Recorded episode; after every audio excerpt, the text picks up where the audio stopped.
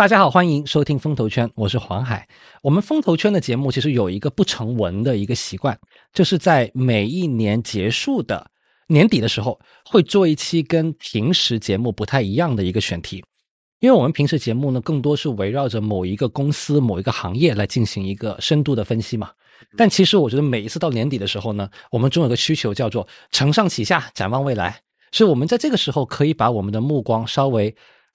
放高一点点，我们可以看一些更宏观的一些事情，就我们可以跳出日常的选题啊，带给大家更广阔的一个视角。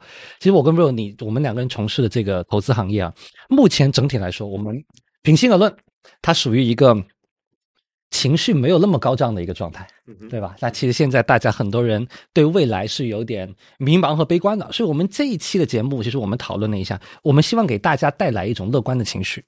但乐观这种情绪呢，它不能说你。不能盲目乐观，盲目嘛，对吧？就是说你总得有一个事实作为支撑，对吧？我们不能空谈，对吧？我们要具体去说，究竟现在整个我们在中国进行商业相关的，无论是投资也好，创业也好，我们究竟有什么乐观的一个理由？所以，我们今天的这个选题啊，我们其实是会面向普通人。我们来聊一下，在今天这个时间环境承上启下去看二零二四年的话，我们普通人的投资决策有哪些值得我们去乐观和去我们去思考的一些趋势？而这个投资，当然我们可能是一个泛指的投资啊，我们的人生的决策啊，是不是要买房啊，然后你的职业选择啊，其实都可以算在这个里面哈。对，所以这期我们会聊的比较宏观哈，跟我们往常节目聊的比较行业细细分还是有点区别的。那既然要聊宏观的知识哈，我们要找一个嘉宾啊。我们今天请到了天弘基金的宏观研究员王老师。当然，这期节目呢也是天弘基金年度的栏目《人间钱话》的六档节目之一。那欢迎王老师做客我们风投圈节目哈。要不王老师给大家先简单介绍自己啊？很高兴啊，今天能来风投圈节目与大家啊聊一下对当前宏观形势的看法啊。我呢叫王天意啊。目前呢，在天弘基金做那个宏观政策研究的啊，对大的宏观政策变动呢和宏观环境呢，啊，每年会做一些比较先有有一点前瞻性的判断啊，在过往呢，这些判断呢还算比较准确，尤其是在过去几年宏观环境剧烈变动的时候呢，啊，我们的判断呢，一般来说啊，在年底的时候都是有比较高的准确性的，比如说在。一八年的时候啊，关于房地产政策啊，一九年关于贸易战，二零年关于外部宏观环境，还二一年呢关于的宏观政策，比如说尤其是行业政策的变化，二二年关于突发黑天鹅事件的一个判断和政策变化的一个判断，以及二三年关于宏观政策政策的。剧烈变化，我们都做出一个相对准确的判断，所以呢，还是有一些东西能与大家进行一个交流和分享啊。哎，王老师，我刚听你聊到这些你们做的一些工作哈，其实跟大家的嗯最密切相关，或者说跟我们每一个普通人最密切相关的，当然其实就是关于房地产，因为房地产是每个人都要做的最重要的一个投资决策嘛。你们刚刚提到，我记得特别关键一点，一八年你们就对房地产政策有一些自己的看法了。一八年的时候，我记得当时还是一个全民买房的时候，对吧？房地产的高潮啊，所以是。对，所以其实当时的一八年的首富，我不知道是是不是那个房地产行业的老板哈，应大概率应该是哈，就无非就是那几个中国的首富。第一也是前十肯定。对，所以，但你们当时做的一个判断是什么样的一一个说法呢？那个时候呀，主要是对一个政策面的一个理解，因为当时是二零一七年的底的时候，当时是提出了。嗯，上面提出的是房是用来住的，不是用来炒的，房住不炒。当时这个提出呢，我们是非常非常认真学习的啊。我们当时认为这个政策未来会成为中国贯穿多年的一个大的方向啊，它是对地产弊病和一些不合理情况的一个重大改革。所以我们当时就认为，这个政策如果它坚持下来的话。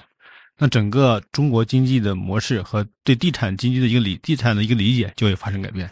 所以你们在二零一八年那个比较多人还想着靠投资房产致富的那个年代，你们就认为说，其实这个事儿后面可能跟投资致富的关系不大了。你们当时的这个观点在市场上，其他人认可吗？其他基金认可吗？刚提出来是确实很多人质疑，因为他们从财政的逻辑。从过往的经验，都认为这个政策是要么就认为坚持不下来，要么我认为实施不下去。反正很多人就是就不断的怀疑这个政策，直到多年之后，左姐相信了这个政策。但我们是刚开始就相信这个政策，会坚持下去。我们从来没想过要炒房，但我也可以分享一下我作为一个八五后，我进入社会的一个经历哈。那其实呢，我刚工作的时候啊，我特别羡慕那些七零后的前辈，因为我感觉七零后的前辈呢，都会跟我分享他们买房致富的故事。我觉得这种故事特别的简单，对吧？就好像我我在北京工作嘛，然后经常我听到故事，就是零八年的时候，望京的房子一百万一套。对，然后现在望京的房子可能正常一点的，一千万一套，对吧？所以其实如果你是一个七零后的一个呃从业者的话，其实你进入到呃职场、结婚、生娃，然后买房，其实你就赶上了望京房子一百万一套的那个年代，这个其实是很让人羡慕的。还有一个让我特别印象特别深刻的一个细节哈，就是说我刚工作的时候，有一个八零年前后出生的一个嗯我们公司的高管。他呢，就是是呃，当时也是北京的一个好的高校毕业嘛，就是二千年初的时候他大学毕业，因为他八零年左右出生的。他当时呢就能力比较强，去了香港做投行。那香港当时做投行呢，一年的收入起薪呢也有接近一百万人民币了。当时的那一百万人民币的一个年薪，在北京一年就能买一套。薪水呢？过了二十年了，现在其实香港投行的起薪没有怎么增加，可能还是这个什么一百万左右，对吧？这个，但是呢，房涨了十倍，房可能涨了十倍。然后呢，所以这种八零年左右出生，然后就是赶上了零几年买房，对吧？的这些呃，我们的这些职场的前辈们，其实是他们非常的舒服就能赚到这个房地产的这个红利。其实你把整个。呃，视野拉到二十年这个维度来看的话，其实王老师，你们在一八年做的这种房住不炒的这个，真的是来真的哈？就房子可能对于投资人来说，这个投资价值已经下去了。这个事情当时很难让人相信，我认为是因为我刚刚分享的那些故事，太多人听到这些故事，太多人听到这种财富密码了。这个事情的思维转变可能真的没那么快，有一种惯性的已经是行业有惯性，对吧？财政的角度也可能也有惯性。所以很多人觉得坚坚持不下去，但其实我们现在回过头去看，如果听了这个你们当时的宏观的意见的话，可能现在的结果没有那么的惨烈。我们当时做这个判断的时候呢，其实也确实遭到很多人的质疑。首先，中国经济当时确实那种就是说炒房现象，或者说房地产这种，它已经到了一个确实需要整顿的地步了，啊。就是说，从公众意见来讲，已经到了一种大家都呼声整顿地步。而而且第二就是，你可以看出，当时提出房是用来住的，不是用来炒的。它是在十九大报告中，嗯，啊，十九大报告中以一种非常明白、直接而且非常明确的口吻，它不是一种就是说很含糊的词，它是一种明确的口吻，就是宣告了这个主张。一般来说，这种主张，当这种在这种规格下的主张，它是一种施政的大方向。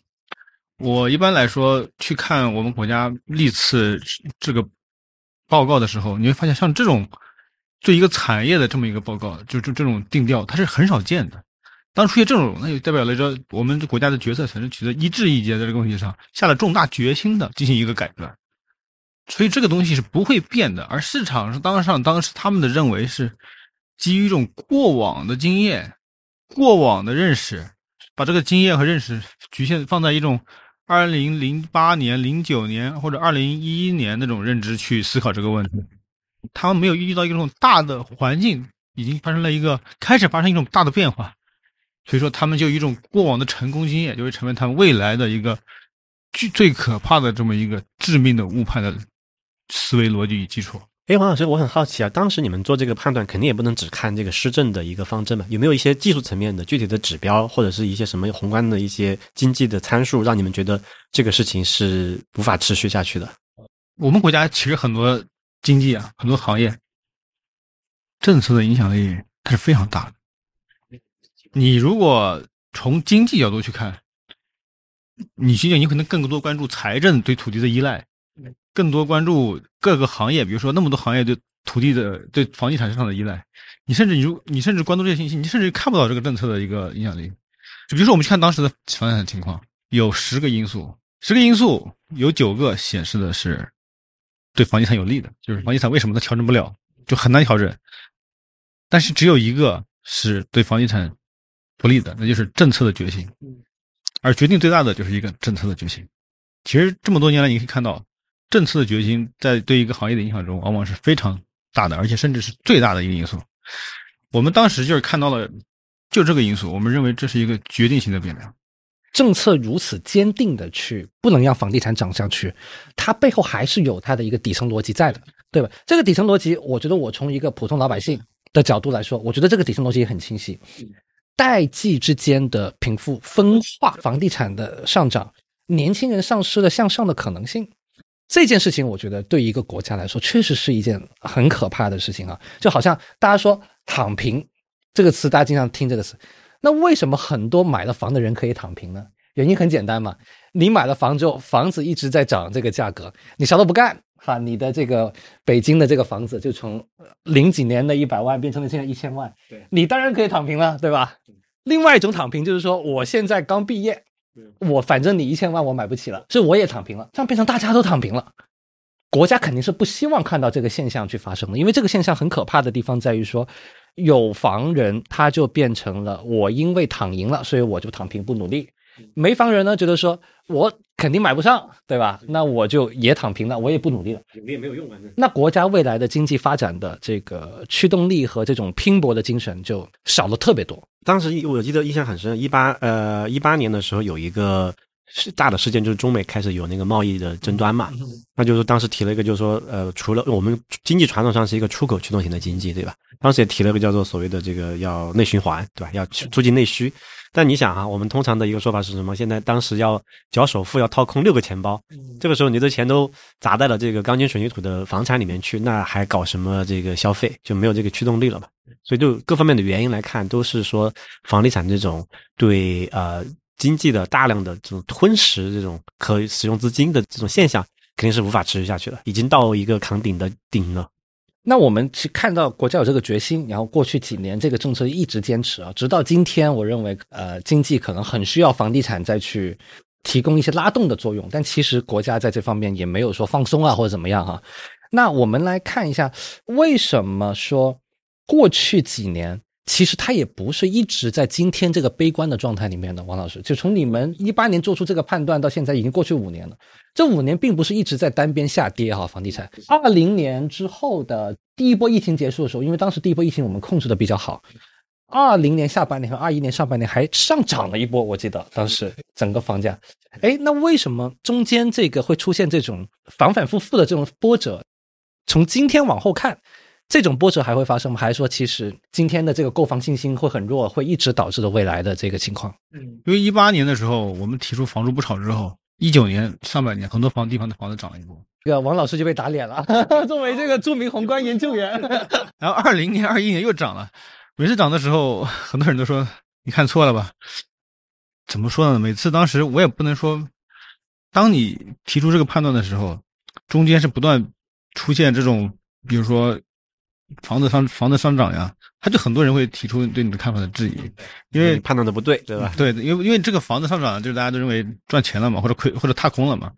但是这种东西呢，是怎么？我怎么我是怎么看的？因为房地产它是一种长周期投资。嗯，比如说我们从个人角度来说，当我去买一个房子的时候，一般都五年之后的售卖周期吧，是吧？等你五年之后，这个环境会发生巨大的变化。而且我们现在是期房政策嘛，你买房决定那一刻到你拿到房子，通常是两年以后的事情了。我可以分享一下我个人买房经验哈，我是一七一八年在我老家广州买的。什么时候交付的？我买了新房嘛，二零年交付的，二零年底拿到房产证，拿房产证的头两年不允许任何交易行为，所以真正这个交易行为可以发生已经是二二年底了。然后我当时我是一七一八年买的这个房子。所以，其实整个交易被锁定和你不可交易的这个情况是比较明显的哈。对于国家来说，他不会想你老是去交易这个事儿。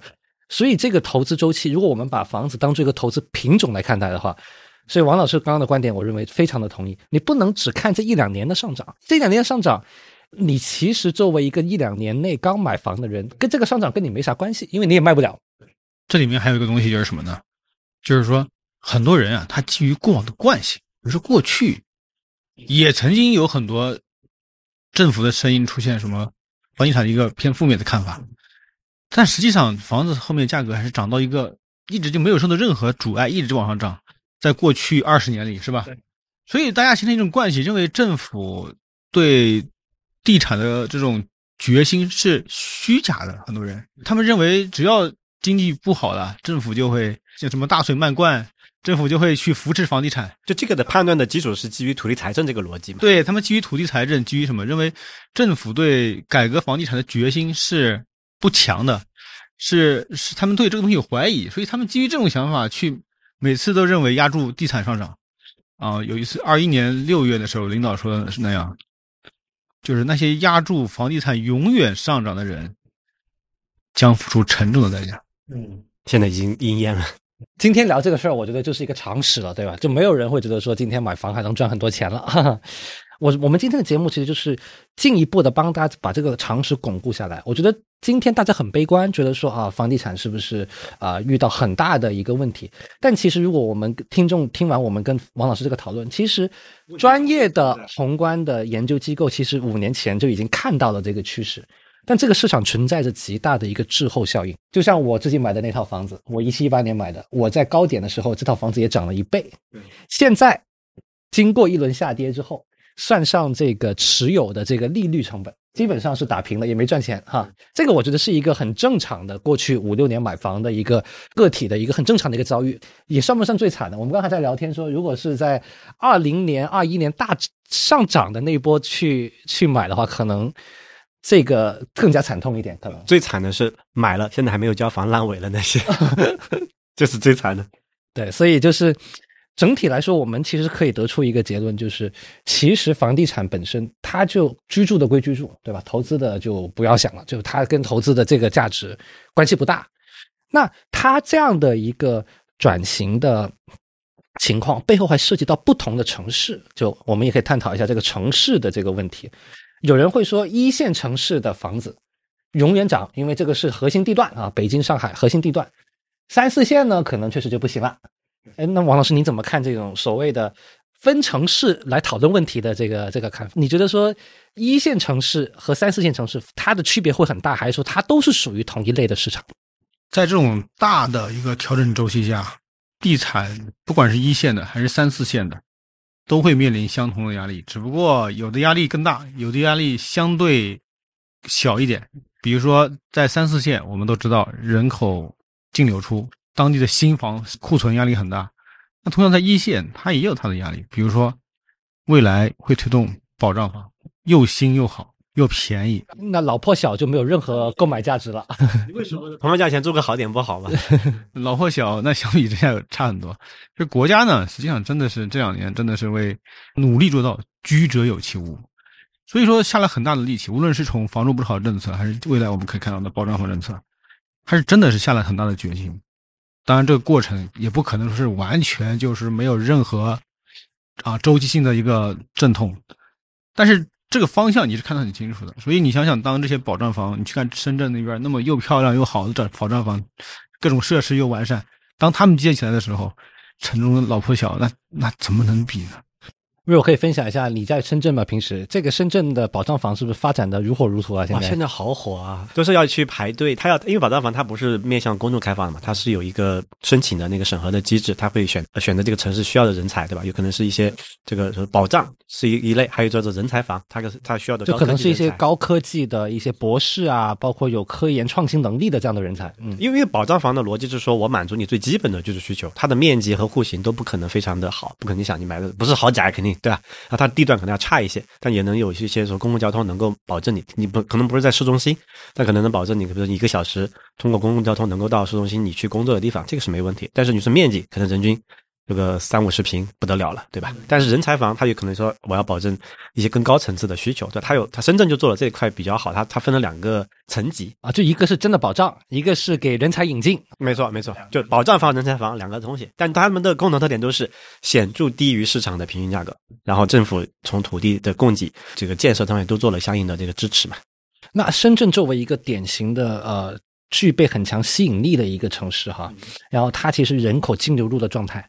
他会用这样的方式，其实说明了，哪怕在一个人口净流入的城市里面，其实原来的那些偏向于老破小的房子，它未来的需求也是堪忧的。深圳这个可能还比较特例，我们拿深圳跟北京比，它有很强的一个大的区别啊，就是说北京有很多老破小，对吧？因为历史的原因，深圳其实没有那么多老老破小，整个城市更新一点，整个城市都是四十年历史，对吧？那北京可能就不是四十年前的房子也不少吧，我们还还在住的也不少，所以说深圳它的老破小的问题相对来说压力没有那么大。其二呢，就是说深圳它跟毕竟是一线城市嘛，它相对来说没有那么依靠，应该说不依靠土地财政，所以它对这块的力度是可以比较大的。所以这块它是相对来说走的，这如果作为样板来看，它肯定是全国比较一个特例的一个比较前的一个地方，它可能更像那个新加坡的模式，对吧？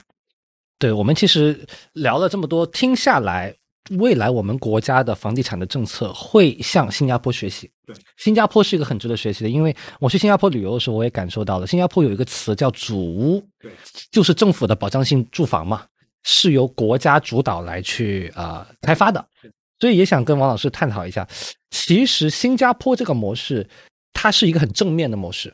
全球范围内能学好的人也没那么多。香港好像就想学过，香港作为我们国家的一个房价很高的一个地区嘛，他其实九七年的时候，他就当时那个第一任特首董建华，他要做这个八万五建屋计划，每年提供不少于八万五千个住宅单位，包含了国呃政府推出的公屋和私人的这种单位。然后呢，十年内全香港百分之七十的人可可以买起房子。等到这个保障房，也就是公屋嘛的时间。要缩短到三年左右，三年你就能排上了。对，但这个计划失败了，哈 哈他这个计划没有成功哈。这个新加坡倒是一个正面案例，但是香港有点像是一个负面案例，在房地产整个政策的改革。从你们宏观研究的角度来看，这个王老师就是这里面的区别在哪里？就是或者说我们怎么样才能更像新加坡，而不要更像香港？香港的八万五计划其实就是香港的房住不炒。我们都知道，香港的房地产价格提高，刚开始是好像有利于经济的，是吧？好像有对经济有那么一点促进作用，但最后你会发现，它引发了一场史无前例的社会大震动，使得香港的代际矛盾、贫富矛盾、社会阶层矛盾尖锐到不可收拾的地步。香港当时的决心也很大呀，每年八万五千套房，就是为了希望有一个。把房价控制在一个合理的范围内，这个数字是比他们正常的每年推到市场的房子是要提高了很多的。这八万五是一个目标，我要实现这个目标来去让房价不要往上涨，对吧？失败了，让打工族是吧能够有自己的房屋，这是一个非常合乎香港老百姓需要的一个政策，合乎尤其是合乎你要香港年轻人需要的一个政策。但这个政策为什么失败呢？因为。它在实施的过程中呢，带来了一些阵痛，就是房地产价格迅速下跌，当时下跌到百分之下跌跌了百分之七十，好像是吧？是吧？只剩三折了，然后引发了香港社会的一个一致反对。而香港的政策，当时政策制定方呢，这或者说他可能还没有下定决心，没有认识到高提高的房价带来的社会危害有多大。认识到房住不炒坚持下去的重要意义，或者说香港那个时候的这个行政体制，它也不支持说政府强制单方面的去推行这种计划。当时香港呢，其实时间点上来看也有点背，说实话，为什么呢？因为在这个九七年刚回归，准备大干一场，解决这个英国殖民时期遗留下来的这个房地产问题，准备推出这个计划。现在看起来，这个计划。在历史上应该还是一个正面的一个计划。它为什么最后没有成功？因为你一推出来之后，九八年就亚洲金融风暴，然后呢，两千年呢又这个科技股泡沫破裂。因为大家知道，对香港跟美国是这个联系汇率制度嘛，所以这个经济又会受到影响。二千零三年呢又爆发了 SARS，然后又又是零八年金融危机，对吧？一连串的暴击给他。那这个计划推出的这个时间是在历史来看的话呢，就有点是运气比较差。对吧？所以他就很难坚持，因为在这样的经济本来不好的情况下，你推出这样的一个规划呢，你对于已经有房阶级的人，他的打击是非常大的，非常巨大。所以相对来说，他永远这个社会就是在一个有房阶级的这个利益和还没买房的年轻人中间，他有一个博弈和有一个平衡。我们当下所处的这个点跟这个点有点共通之处哈，有有很多人上了车，嗯，高点上了车，然后这个解不了套，那肯定也指望说。能不能把这个房住不炒政策稍微松动一点？但是这个我们跟他不一样的地方在于，我们会强烈的把这个政策继续执行下去。就是如果因为这个阵痛而放弃这个政策的话，未来未未来会有更更大更严重的问题。就你看这个香港出现的问题，就是说他这个事情最后无疾而终嘛，就没有坚持下去。我们描述的这个客观背景，他确实坚持不了了。到了两千一零年，就是也就是这个政策推出十多年被放弃了之后呢，那一年，Ro，你猜一下，香港只有多少个房屋推向市场？能做到一一两成？它最终只有一万九千八百个，还不到当年目标的四分之一。十多年过去了。那这个目标没有实现，最后为香港的很多的代际矛盾、社会阶层的矛盾积累了一个很很大的一个不确定性在里面。很多事情不是说当时就会看到结果的。那香港过去五年、十年发生的很多的一些现象，其实跟这样的房地产改革的失败有关系。原因。九七年刚香港刚回归的时候，当时呢就是九八年的亚洲金融风暴爆发之前，其实那个时候啊。香港的房地产市场，我们做了一些研究，还是欣欣向荣的。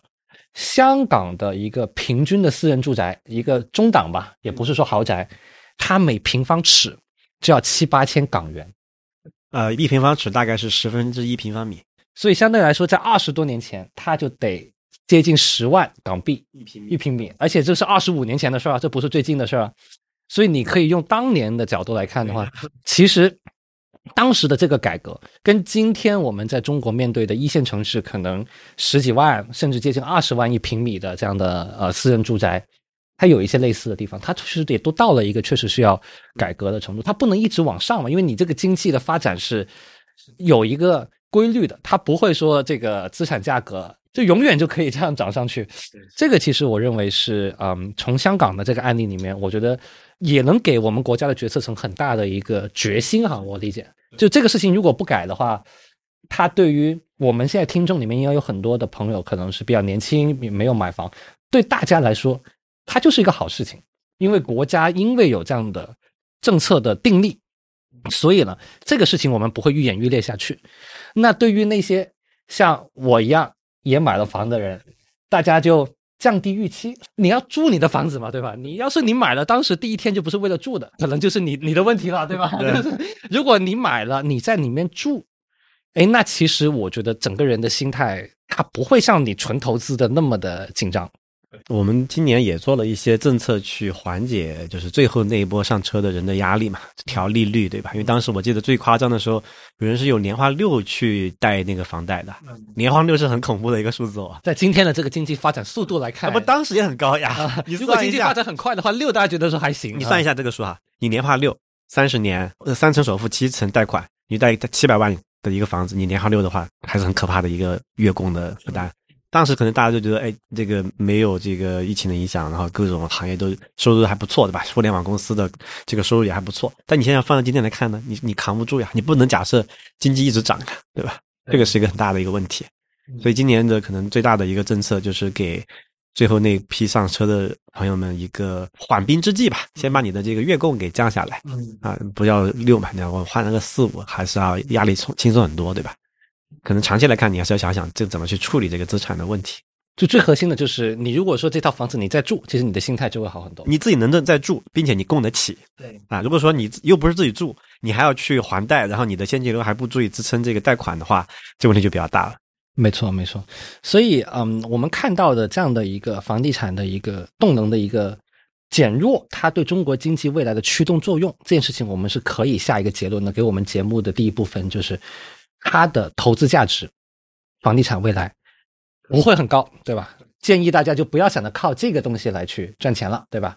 那如果你真的要住，当成一个消费品，对吧？那我们那是另外一个话题，那不是一个呃投资的一个话题，对吧？那是一个刚需的话题，可以不一定买，一个租也可以挺好的，对。对，是我我相信 real 肯定是这个想法啊。其实我现在也是属于这个想法。那如果我们从宏观经济的角度来看，我们先理解了上一个时代的这个增长动力，房地产它不可能。继续承担类似的角色了，那我们就要考虑，那下一个增长动力在哪里？对中国经济肯定还是要继续发展的。对于我们的听众来说，包括我们对于我们主播自己来说的话，我们肯定是要寻找到下一个它的增长的驱动力，并且尽可能让自己的生活工作跟那个驱动力发生一些关系。这也是我相信很多人听我们的节目，希望我们能给出一些这样的一些观点啊。在说我们的观点之前，我们先说一下过去三年的一个情况。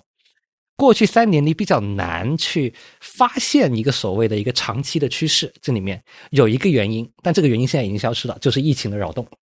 疫情的扰动的那三年呢，它会让大家都有点难以分辨，说究竟长期趋势和短期的这种黑天鹅事件怎么去区分。就好像大家还记不记得，如果你一两年前咱们在聊这个事儿的话，其实大家会觉得说，就算疫情什么时候结束，你也没个谱啊，在那个时候，所以你是没有办法看清那么长期的。但因为今年疫情这个事儿已经告一段落了，它已经彻底的过去了，我们其实还可以把这个世界回归一个原来的一个状态，我们能够尝试去分析说未来的游戏规则是怎么样的，尝试去总结了在疫情结束之后我自己能看到的中国的经济的一个新的可能性。第一个可能性其实是全球化。我们在今年的整个风投圈节目里面呢，其实我们也探讨了好几期关于这些全球化的这些公司的分析。例如说，今年的中概股上升的很多，大家都知道，可能拼多多算一个，瑞幸咖啡算一个，这已经是整个投资界都知道的一个事情。但可能关注的人稍微少一点。但我们节目一直有关注的另外一家公司，涨得也非常非常的多。叫这个名创优品，这可能是今年中国上市公司里面可能确实是涨的其中一个最多的公司哈。那它其实就是一个很典型的全球化的一个概念股，海外的业务非常的欣欣向荣。我们之前聊过这个当代十三行啊，如果你还记得吗？就是我觉得那个画面感还是很强的，在广州的荔湾区的这个总部里面哈，全世界的加盟商一起过来我这个展厅里面，任君选择我们广州的这些商品。哎，这个事情就只有中国能做到，对吧？除了这个名创优品之外，像这个蜜雪冰城，在东南亚地区还走出去了，走出去了，非常成功。我们以前都说万店规模是中国的很多连锁店的一个天花板，但你一旦打开了这个海外，那就不是万店了，格局打开了，对 格局打开一点，十万家好不好？对吧？就是这个这个蜜雪冰城，对吧？当然，这个大家都知道，这个字节跳动就不用说了，对吧？TikTok 已经成为了全球范围内的一个现象级的一个产品。我们今年二三年有期节目叫《卷王的大航海时代》，这个标题是 Real 起的，我觉得这个标题起的特别好啊！卷王的大航海时代，你卷赢了中国，你就啊能够卷赢全世界，基本上哈，这个这个找不到对手了就。这个其实我认为，你觉得这个王老师从宏观研究的角度来说，中国的这些啊企业，它竞争力在全球范围内。确实会像当年日本和美国的很多企业把国内市场做好了，在海外它也能够。丰田车横扫全球，对吧？这个逻辑你觉得是类似的吗？我觉得我认可这个逻辑。前段时间我去了五棵松那边，嗯，五棵松那边有很多那种新能源汽车。我以前开过那个特斯拉，嗯，这个 Model 三、Model Y 都开过。我觉得以前觉得它还挺好的啊。我还挺喜欢那个车的，结果我一到五棵松那边开了我们国产的新能源之后，我都不敢相信了。我就是说，这就一年多就变化这么大吗？我真的是这种感觉啊！你看啊，一个接一个，什么小鹏汽车就不说了啊，理想就更不用说了，那有那种那种人家那个 L 九，真的是。我跟我老婆坐上去之后，我老婆说：“把这车买了吧，这太好了。”我的家人也有类似的体验，就是试驾了。我们家也去试驾了一下，没有一个家庭成员在试驾完这个理想之后对他提出非议。大家觉得车一看三四十万，当然不算一些低价哈。但因为我认为，大部分中国家庭对于车的价格的认知还是锚定在一些海外品牌上。对，三四十万能买个五六十万的体验多好，对吧？你觉得你赚了？所以这个不是一个说中国家庭现在很有钱啊，花三四十万可以不眨眼。但你总得人总得做一个现实的对比嘛。就你原来这个宝马、BBA 哈这些企业。他在中国赚钱赚的太容易了，我们觉得，那就是内燃机的时代，他们有这个真的有技术优势，对吧？这个就是咱们干干不了。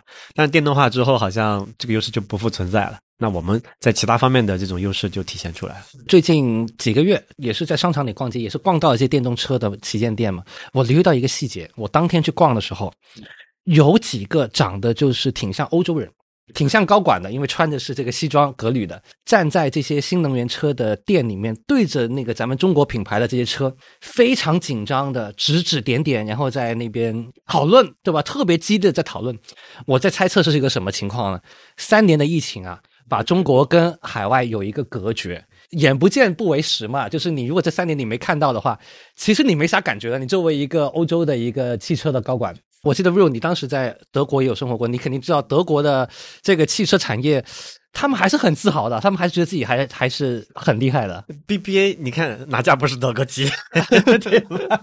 为什么？对吧？它确实还是很厉害的。现在就是新能源这个事儿呢，给了我们这个汽车工业一个窗口期，对吧？因为之前我们也搞过什么合资厂，对吧？吉大集团跟德国汽汽车、跟日本汽车、跟这个什么意大利、法国都合资过，但是好像也没有把我们汽车工业的水平往前带多少。这其实合资汽车品牌的那一波核心技术掌握在外国人手里。而且就是你的汽车产品，你出口到海外去，你没有竞争力嘛。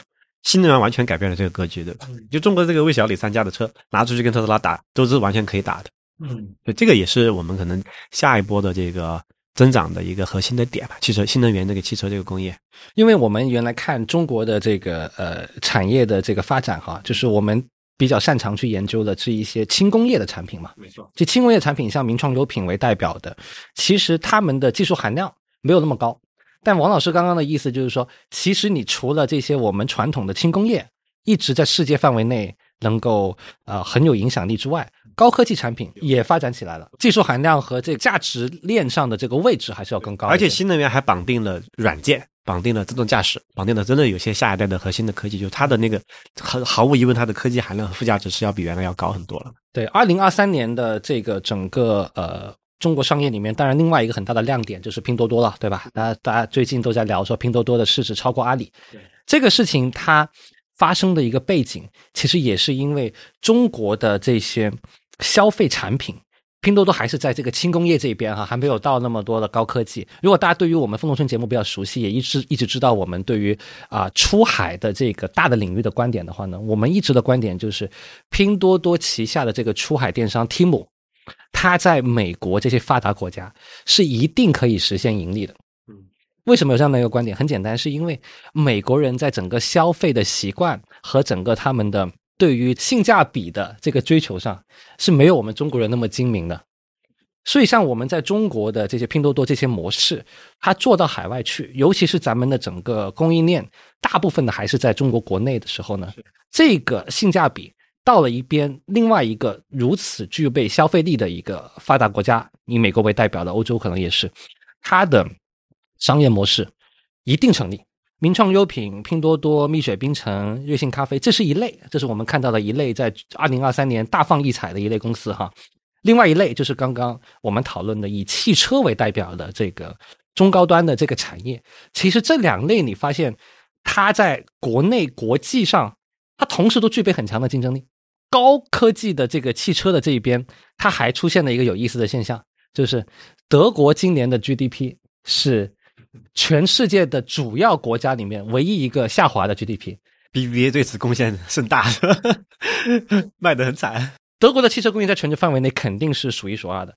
但我今年有留意到一个新闻，不知道你们看到，就是慕尼黑搞车展，然后呢，这个中国企业去参展，就是去人家德国主场慕尼黑，中国的这个汽车展示完之后，德国人在旁边危机感很强，慕尼黑是宝马的总部哈，这个有点像赤裸裸的挑衅了，我觉得哈，就人家的总部，人家 BBA 宝马的总部，你这个中国人冲过去，王老师从你们研究的角度，它其实也会涉及到一些所谓的贸易保护的一些问题，对吧？可能会不会对我们中国这些竞争力很高的产品，国外会造成一些人为的一些关税？但这个问题我们怎么怎么去思考这个问题呢？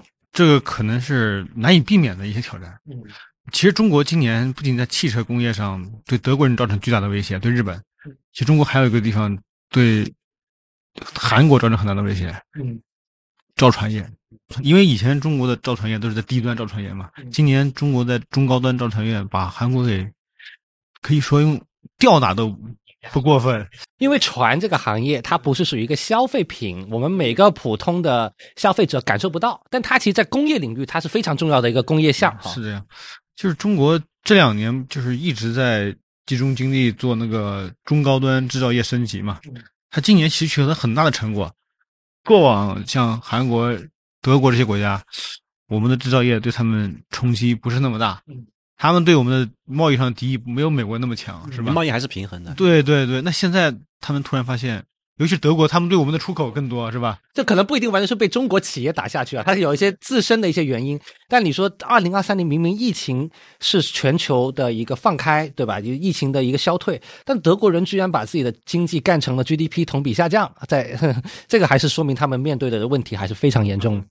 这种问题是不可避免的。我觉得这既是。中国的挑战也是中国的荣幸。中国的制造业如果没有发展到一个高度，会遭到德国人和日本人他们的针对吗？他们会把我们畏惧吗？他们过去根本就不在意我们对他们的挑战，为什么？他们认为我们根本对他构不成威胁。现在欧洲就在做这个电动车的，从针对中国电动车的反倾销的一些调查嘛，可能也是要预防一手这个事儿。因为传统上啊，这个事也不是没发生过，对吧？当年丰田横扫美国的时候也一样嘛。最终的结果你是要在美国去。呃，设厂，然后招聘美国工人，让美国工人也有一个也能够分到这个。就你也要让本国市场，美国和欧洲的本国市场，他也能吃到你们这个产业升级的一些好处。你不能说只有咱们中国人能吃到哈啊，你你得让一些利出去，对吧？你不能每一个制造业大国由大变强，不断升级的过程中，会遇到不断新的这种或多或少挑战，这都是中国人需要克服的。但你我们已经克服了最难的东西，我相信这些东西都是慢慢可以应付的。被别人去打压，跟你自身能实现产业升级比，那肯定还是自身实现产业升级那 要难很多。就刚才我们聊的是这个，就新能源电动车这个领域嘛，其实还有一个领域中国也很强啊，呃，手机对吧？那你看华为在欧洲遇到挑战，其实已经贸易保护，然后各种这种壁垒嘛。那我们其实看到华为，它也熬过来了，它也还活得很好，技术又升级了，对吧？可以做一些之前被限制做的事情了。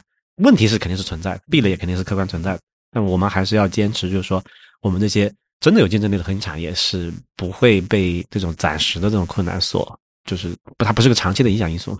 对，我们还是以公司的角度来看的话呢，理想汽车这家公司应该也是国内新能源的一个很代表性的公司嘛。然后我们简单看了一下理想汽车的毛利率，百分之二十。这个数字大家听着可能没啥感觉，如果你不研究电动车的话，你以为啊百分之二十算一个挺低的毛利，但你想一下，电动车这个领域它已经是一个竞争高度激烈的一个领域，百分之二十的毛利，理想汽车这个其实比特斯拉都还要高。那特斯拉最近打价格战，把价格降了一些，所以呢，其实特斯拉的毛利也从百分之二十几现在变成百分之十几了。在这个情况下，中国的企业它能到达一个毛利率百分之二十。而且是在一个原来被德国品牌主要占领的这个三十万以上的这个高档车市场，因为呢，我们说车的市场分成中低档、中高档和高档。二十万以下我们叫中低档，二十到三十我们叫中高档，三十以上我们叫高档。其实咱们中国人在做这个行业的时候，并不是大家都去做二十以下，甚至也不是二十到三十。像理想汽车为代表的这些企业，他们做的就是直接做的是三十万以上的这个高档的这个市场。未来也是瞄着三十万以上的线嘛？没错，三十万以上的未来也是类似的。其实它不仅仅是一个性价比的概念，它如果说永远就是一个性价比概念的话，这个对我们国家的整个产业升级也是一个很大的一个问题哈。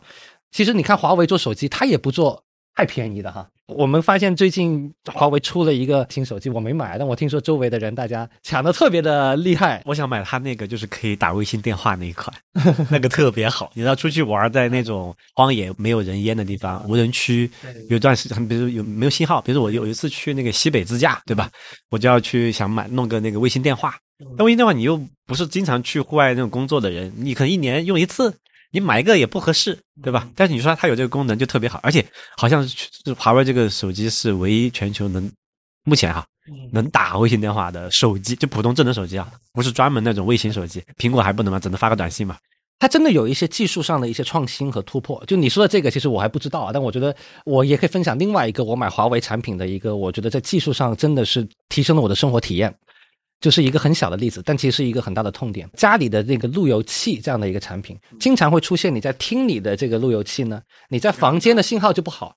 大家所谓的什么路由器穿墙那些，我觉得都骗人的，我感觉是的，物理学不支持。它其实没有那么穿墙，所以呢，其实对于家里面可能书房、主卧还有那个客厅这三个地方，其实很多时候你的这个信号啊都不互通。华为解决了这个问题，它通过。电的方式，只要你买它的一个母路由，再带它的两个子路由，那两个子路由你可以放在两个隔得远一点的房间，然后你的母路由可以放在厅里面，它彼此之间呢没有真正相连，它就是都是插在你家里面同一个电网而已。它通过电网可以去自动的去分配这个 WiFi 信号。你到了哪个房间，它其实就会自动的去匹配那个房间的那个 WiFi 信号给你，你就不用说你到了一个不同的地方，你得重新连一下 WiFi。据我所知，在国内我也查了不同的产品，好像只有华为能实现这一点。电力网这个技术路线之前有，但有很多技术挑战，那个主主要是那个市电干扰的问题解决不好。现在好像能在这个方向坚持的厂商，好像也就剩下华为了。别的都放弃了。反正我当时作为一个纯粹的消费者，去想解决我这个痛点，想去购买一个相关的产品，确实就是华为在出这样的产品。海外的什么三星、苹果，没有人想过要解决这些问题吗？Ro，你感觉？它有它的一些客观的问题，就是但这个确实我们在技术层面上，它华为现在是在就是重注下这个方向，因为中国的国情可能有些不是特别适合用别的方案，那可能他想赌一下这个方案，因为不光是这个，他还要想通过那个电来走智能家居的控制。你你家有智能家居吗？我家没有啊。就智能家居通有个有个很大的痛点，跟你那个问题有点类似。传统增加要不就是走那个 WiFi 或者走蓝牙，都有那个穿墙导致信号不好没法控制，对吧？你开个灯它开不了，因为那个灯的信号覆盖不了。如果能够家里的电线传递信号的话，这个问题就比较好解决嘛。所以现在华为也在，就是它它不只是一个那你那个 WiFi 上网的问题，它就把整套方案都解决了。但这现在还没有到一个成型的时候，但是看起来还是苗头是不错的。聊完这些。之后，我觉得卢老师，我发现一个趋势啊，就是说，可能像拼多多、名创优品这些，可能是轻工业时代，我们的基础很好，所以我们可以去卷全球。但未来更大的趋势，可能确实是在产业链上，我们往这个更高产值的这个价值的这个产业链上去走，你要去赚取一个创新带来的一个利润。这个方向啊，我记得我们之前在交流时，你跟我提到说，在中国的资本市场里面，能够。代表的这个趋势的公司，目前来说还不是很多。其实 A 股上的大量的公司还是传统一点的公司，其实这个空间是蛮大的。这这一块，我觉得也可以给我们再分享一下。我们都说 A 股吧，它是一个上涨无力、长期三千点的这么一个吐槽啊，这个大可都是吐槽啊，这么一说。对。主要原因是什么呢？A 股你很难找到特别好的公司，尤其是我们刚刚那个框架来分析，它在产业链里面占据一个相对高价值的一个位置的公司。就哪怕是上一轮我们看互联网高潮的时候，这些标的基本上也不在 A 股上市。对你看到 A 股的公司，很多公司它的品牌力、号召力和那个技术含量、壁垒不太行，都不是很强。那它盈利能力就很差。比如说我们现在谈 A 股最好的公司，茅台，那茅台品牌号召力就非常强，是吧？盈利能力就很强。我们过去经济增长，它是一种粗放型的，而且大家追求的是市场份额。这还是房地产时代那个逻辑嘛？房地产是典型的一个最粗放型的，房地产的房价只要不涨了，那些房企的利润全没了哈！哇，这个东西我觉得真的是不追求一个利润率是吧？其实对这个护城河也不是很强，所以你可以看到大家在 A 股投，你会发现可能就是赚取一个什么的钱呢？就赚取一个短期的，突然间某个利好来了，呃，某年某个季度。地报好点，驱动型的一些，但是长期的这个公司呢，它的增长盈利能力都不强，就是因为公司不是特别的有底气，就是这炒股评论节目都老听到一个理论，什么板块轮动理论。就我我想下来，你轮动个啥？不就是因为没有一个靠谱的一个牛逼产业嘛，对吧？你只能在这个剩下的那个残羹剩饭里面找找。就是公司的品牌号召力啊、技术能力啊都不够强，但是未来你可以看到我们中国的企业涌现出这新的企业，你像。啊，理想作为一个新能源汽车，它的盈利能力就很强。比如说，我们今天现在我们的造船业在与韩国人的斗争中，已经取得了一个更大的胜利。企业呢，它技术能力在提高，而华为这样的品牌号召力，它也在提高。就随着随着这样的发展，我们中国的这么一个企业品牌号召力啊和技术含量越来越高，它的盈利能力会增强。所以我觉得未来中国的企业向这个方向转型的过程中。它的一大批好的公司就会涌现出来，这对改善 A 股的这个这个三千点这么诅咒，它是一个真正的改变。我们如果去看美股的话，美股应该二十世纪前五十年吧，它其实一直也徘徊在一个上上下下、上上上下，类似于我们今天 A 股的这么一个困境。就它那个时候呢，它的很多企业它技术能力啊，相比于欧洲同竞争对同类竞争对手。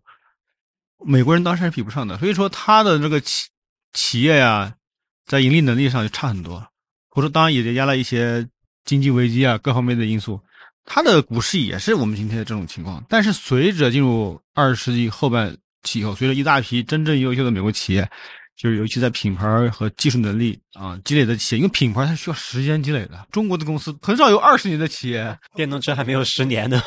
技术是一个维度，品牌是另外一个维度。技术的维度，我们刚刚聊华为、聊理想，对吧？这些都是呃技术的这个消费的领域嘛。品牌的领域其实也很简单啊。我们上一期节目就聊了这个安踏集团所代表的这个户外的这个消费趋势。这些户外服、冲锋衣一个比一个贵，对吧？这两三千块钱一件的这个衣服哈，其实这个就是典型的品牌能力，对吧？虽然中国人我们还不一定说从零开始做一个所谓的高端品牌，但是安踏集团它是一个福建的企业，它去收购了全球的这些优秀品牌，它来做运营来经营，它收购回来的像始祖鸟啊、萨洛蒙啊这样的一些品牌。他会打包重新在美国上市，哎，这个其实我觉得也是我们以前在中国的商业里面很少见到的。就我们其实有一个经营全球化中高端品牌的这个趋势开始发生了。这个未来应该是安踏集团是一个开始。轻工业这个范围它会比较快嘛？像我们刚刚刚聊到的重工业，还有包括科技产业的话，它其实就可能要长一点。对，它时间会更慢一些啊。BBA 是什么时代的品牌？一百多年前的。但现在是，我们还在清朝的时候，人家已经开上四个轮子的车了，对吧？豪华轿车，对吧？所以呢，我们现在再回过头来看，再看现在的什么新能源品牌，什么魏小李这几家，那我们后面还有很长的路要走。啊，你这么一说，我就突然感觉这个这三年的这个因为疫情导致的中国和国外的这个沟通变少了。所以这个德国人这次重新开放来中国，他他可能真的会被吓到哈，我觉得就是没想到说你在清朝的时候我就已经在的，才两三年时间就已经发生了这么多变化，就我觉得他们的产品的性价比各方面。其实很难被挑战，因为这个产业太复杂了，对吧？不是说宝马你说它性价比低，你只能马上做一个产品去替代它了，这个东西太难了吧？不是轻工业嘛？就算你做出来了，刚才我们讲是一个是技术层面吧，一个是产品层面，但是还有一个品牌层面，它是需要一个长期的几代人的心智的积累。为什么我觉得哎，宝马牛逼，保时捷牛逼，对吧？一百年前的事情，我们现在才经历多长时间的，我们的产品觉得还可以跟人家打一打了，对吧？才刚开始。所以咱们在产业升级这条路上，前面可能一百步，可能走了五步吧。就可能在在这个全球的这个竞争的过程当中，哈，这个我觉得是一个我们今天讨论下来一个让我感到比较乐观的一个理由哈，就是说，就我们原来的那个增长，从一个粗放型的，就是房地产驱动的、规模驱动的这种，对吧？就好像我们刚刚还在聊天说，以前的房地产的中国首富有一些名言叫什么？呃，清华北大不如胆大。典型的粗放型，对吧？增长这一种说法，说白了就是典型的对这个知识和对于这种专业能力的这个蔑视嘛。就房地产的年代，大家就会这么想啊，因为当时就是这个逻辑在嘛。不光是房地产这个产业哦，就像我们那个时候，那个时候我们还看什么互联网这个模式创新，对吧？好像也。不需要什么高科技，对吧？你需要很高的这个学术水平吗？不用的。那个时候很多所谓草根创业者也有机会嘛。对对。大众创业万众创新的时候。对。但你今年去看这个一级市场的投资热点，什么 AI，什么人工智能，你不是个什么博士生，你都不好意思去创业了。就你不是个，你没有博士学位，你都不好意思去搞这个事儿，你就只能做做啊，我能不能做点应用层面的创新？嗯。Open AI 美国最牛逼的，对吧？那能有多少这个博士？现在就中国到今天这个为止，包括新新能源其实也是一样的，对吧？你要做自动驾驶。你要做这个锂电池的各种什么，就是电池的那个化学能的提升，这不是说我们靠过去那个什么大快猛干就能干出来的。清华北大不如胆大，那就不是了呀。现在是清华北大可能还不够，对吧？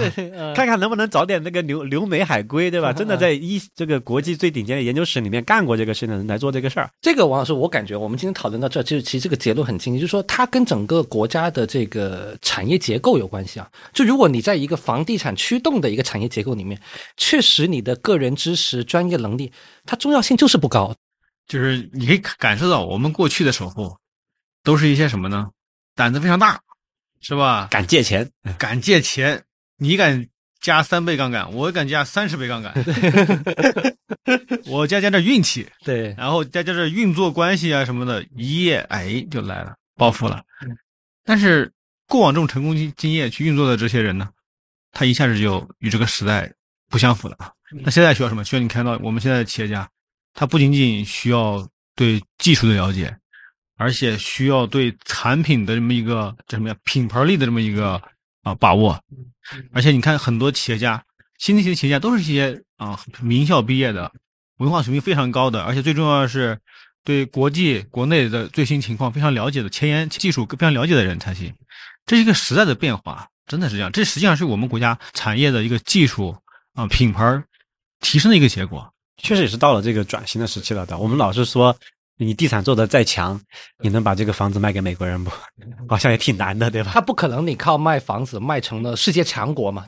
房子它不能出口嘛，所以就说这个我们到了这么一个切换动能时代，它也是一些必然的结果。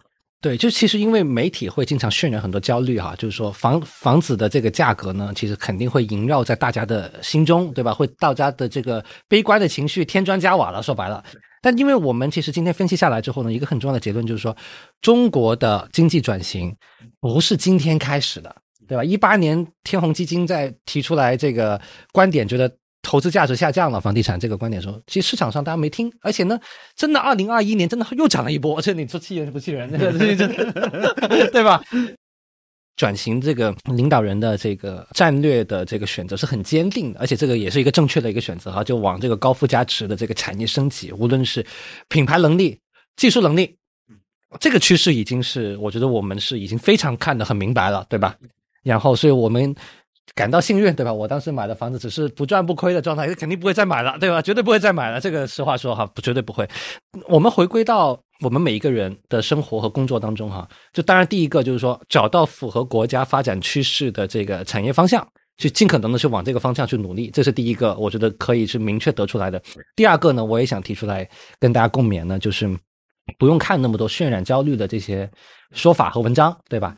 因为呢，你永远看这个呃文章，这种媒体的这种报道呢，其实你的焦虑是很难平息的，因为你老分析这个呃高大上的这些东西，大家一看就永远就是这个中美就是这个很剑拔弩张，就老看这种新闻没有意义。我认为哈，大家就应该多关注日常的生活和你当下的这个啊能做什么事情，对吧？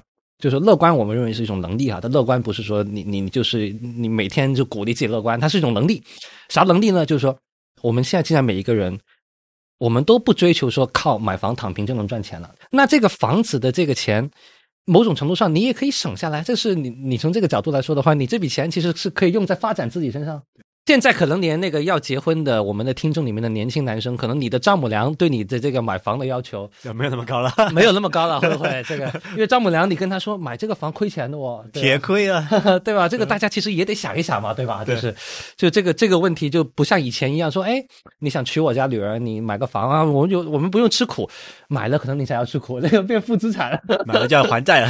关注自己，关注自身的一个是关注自身的这个专业能力，对吧？专业能力未来越来越重要。第二个呢，关注生活本身。最近我我们也研究一下这个疫情放开后的这个旅游和酒店这个行业爆火。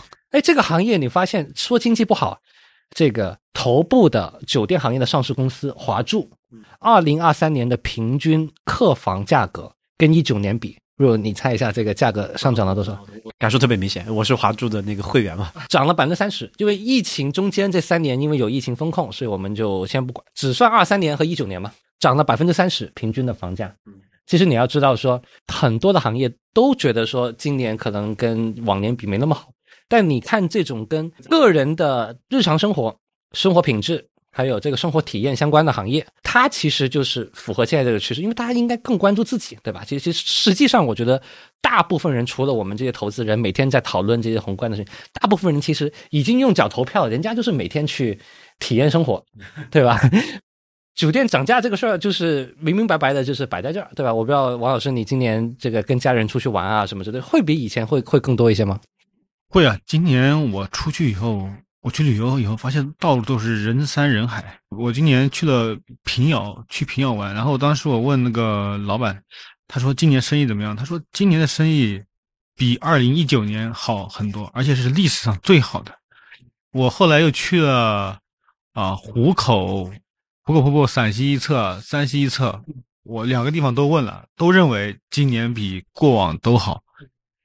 其实我说实话，我也和很多人一样，会受这些信息的焦虑的影响。那我什么时候不焦虑了呢？其实就是刚才我说那个，我从来没有想过一个国家的汽车制造业能进步这么快。它每个企业都有它的做的汽车都有它的特点。你去看这种云山雾罩、非常宏大的东西，你会好像这种悲观的氛围各种都有。但你要去接触这种具体的这种企业的东西，你会发现中国的经济这两年有非常大的亮点。如果我们再去看，接从一个产品是那个 TikTok，成为美国最强的一个 APP。Facebook 从来没有觉得谁能挑战到它，直到这个出现，对吧？过去几十年互联网历史上，有哪个国家的这么一个产品能够在这种国际舞台上打败美国这大公司？啊，尤其在美国市场，有有有吗？没有。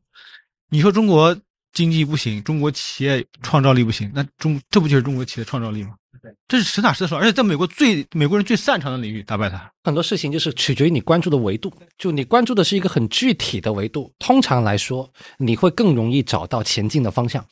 如果你永远关注的是宏大叙事，那你会觉得说这个世界充满了各种的坑，和 各种的这个让你感到这个灰心丧气的地方，对吧？所以，我们今天的节目其实最后还是希望号召大家关注具体，关注你身边的各行各业，你能够去选择的，无非就是你进入哪个行业，你生活在哪个城市，你买不买房，这些决策。其实我们今天聊完之后，我们的一些观点，大家应该也能够感受到。非常感谢王老师做客风投圈，也非常感谢天弘基金对本期节目的大力支持。大家可以在小宇宙、苹果播客、喜马拉雅、蜻蜓 FM 搜索并关注天弘基金的播客《人间钱话》，可以听到跟本期节目相关的更多关于钱的话题。也欢迎大家在评论区分享自己为生活投资的故事，我们将筛选十个高质量的故事，送出精美的奖品。那我们下期节目再见。